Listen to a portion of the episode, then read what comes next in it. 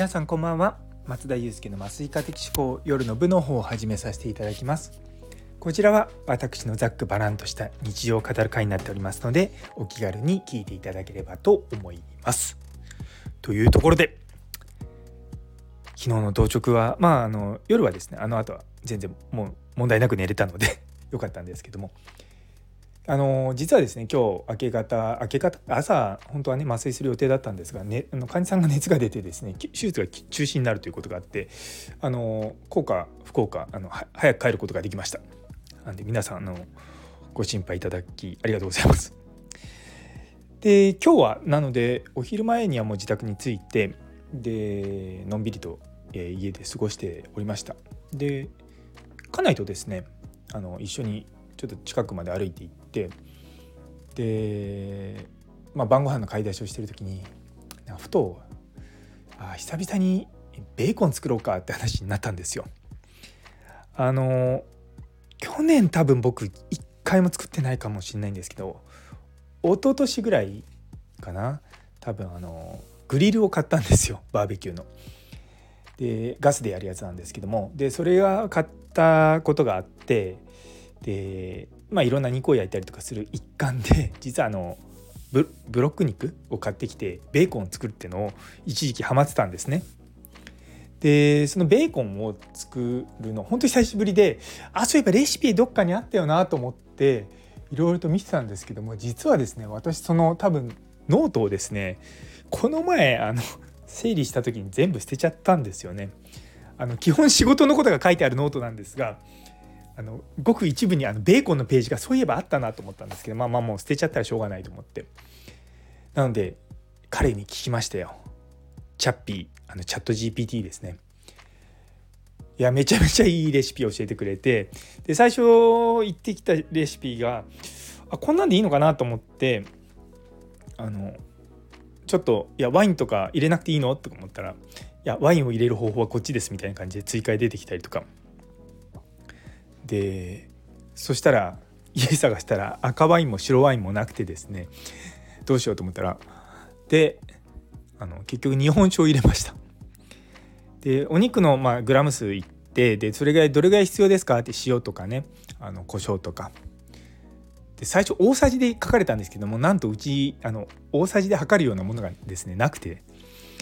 もうチャット GPT 優秀ですよね。その時に、じゃあ次、あのグラムで 表示してくださいって言ったら、もうすぐパッて言ってこう変換してくれるんですよ。いやめちゃめちゃ便利と思って。あ、もう本当にすごいなと思うんですよね。で、今日はまあ普通のベーコンと、あとメープルベーコンって言って、あの、普通ベーコンって塩と砂糖と、まあ、胡椒とか入れて、あの1週間ぐらいこう、なんてなじませるっていうのかななんかそういうことするんですけどもあのその甘みの部分を砂糖じゃなくてメープルシロップ使うっていうのがあるんですよ。でカナダに行くとですね結構メープルベーコンって、まあ、ポピュラーなベーコンなんですねあの普通にスーパーで売ってるそのベーコンの中にメープルベーコン味っていうのがあるんですよ。で本当に甘じょっぱくて美味しくてでしかもまメープルの香りがしてめちゃめちゃ美味しいんですね。なのでちょっとそれをですね日本ではなかなかこう巡り合えないのでそう去年か一昨年あたりから作ってたんですけどもそうなんで久しぶりに作ったんですよ。もう本当本当にハマってた時はもう毎回毎週毎月作ってたんですよね。あの1週間ぐらいこうつけとかなきゃいけないんですよ。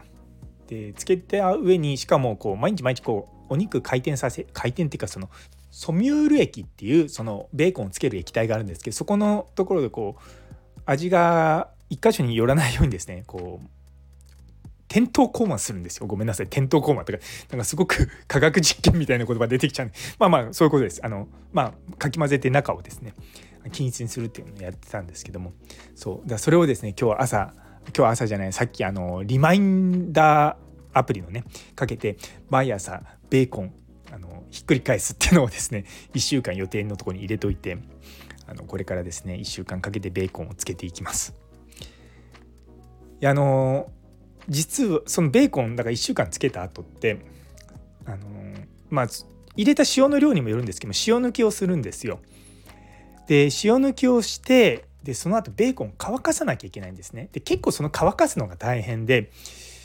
まあほぼ丸一日こうさらすんですよ。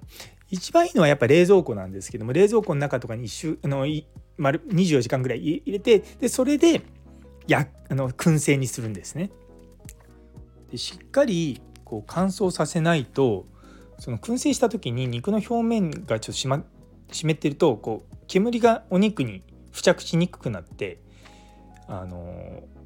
まあ、風味が落ちるあとはやっぱりこうベーコンの保存状態を悪くするっていうのもあるのであんま好ましくないんですよね。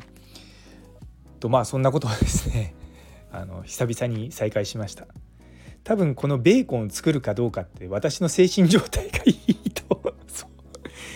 私の体調とかこうやる気とかそういったものがいい状態だと私はベーコンを作る。そうじゃないと作らないっていうのが本当にこうそうなんじゃないかって最近思いながらこうベーコンバラメーターをですねちょっと考えて今おります。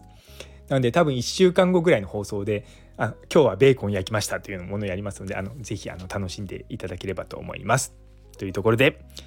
最後まで聞いてくださってありがとうございます。今日という一日が皆様にとって素敵な一日になりますように。それではまた明日。